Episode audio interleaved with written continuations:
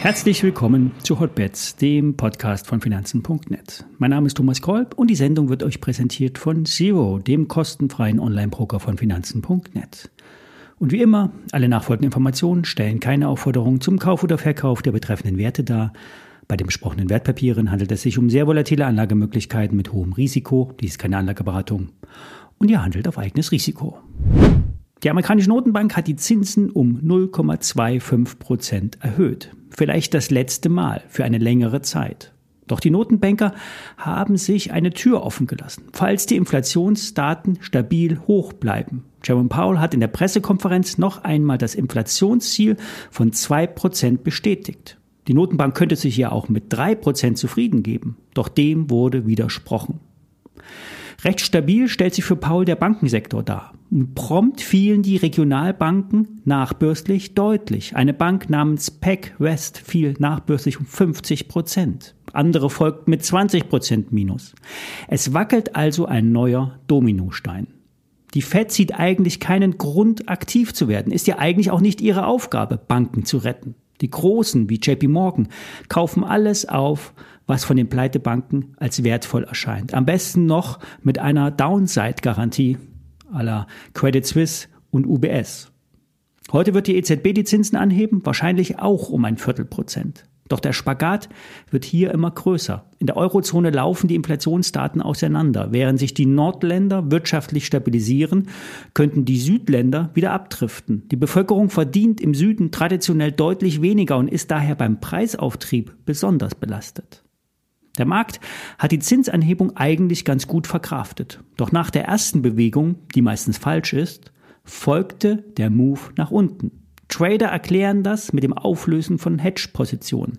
Der Markt hatte sich gegen eine negative Überraschung abgesichert und brauchte die Putz nach dem Announcement nicht mehr. Daher dann der Auftrieb. Der zweite Move war der richtige, abwärts. Im nächtlichen Future-Handel, US-Future-Handel, hatte sich der S&P 500 noch viel weiter abwärts bewegt. Das strahlte auch auf dem DAX ab. Heute Morgen wurde zum neunten Mal die 15.700 Marke angelaufen. Ich hätte gedacht, dass es diesmal nicht hält. Bis jetzt hält es noch. Es bleibt bei der Prognose. Wird das Haltelevel bei 15.7 nachhaltig unterschritten, sind 15.5 das Minimalziel. Trader sehen in den USA eigentlich ein Erholungspotenzial, ein erneutes Anlaufen an die Marke 4140 Punkte im S&P 500. Aber es kann auch anders kommen. Brechen die Future Tiefs aus der Nacht, geht es auch beim Sonnenaufgang in den USA abwärts. Viel hängt mit Apple zusammen. Heute nachbörslich kommen die Zahlen. Prognosen gibt es bekanntlich keine. Traditionell wird mit den Q1-Zahlen die Dividenden- und Buyback-Strategie für das laufende Jahr festgelegt. Es wird interessant werden, ob die Firma weiterhin als Gelddruckmaschine funktioniert. Bei Apple geht es immer gleich um Milliarden. Die Marktkapitalisierung beträgt 2,6 Billionen, genauer gesagt 2650 Milliarden US-Dollar, die teuerste Firma der Welt. Es ist davon auszugehen, dass der Hardwareabsatz schwächelt der äh, Test, der Lackmustest wird bei den iPhones kommen. Kann Apple bei den hohen Preisen für die Telefone trotzdem ausreichend verkaufen? Wenn man sich auf der Straße und im Freundeskreis umschaut, überall neue Geräte.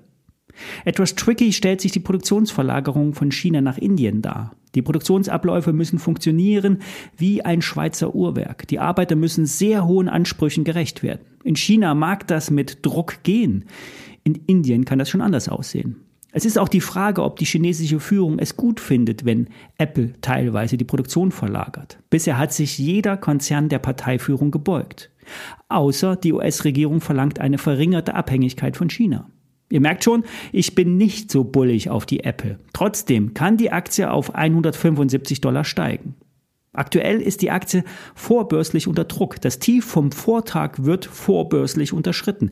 Die Aktie fällt sogar in den Abwärtstrend zurück. Das muss heute Mittag nichts bedeuten, doch fällt Apple als wichtigste Aktie der Welt, fällt auch der Gesamtmarkt.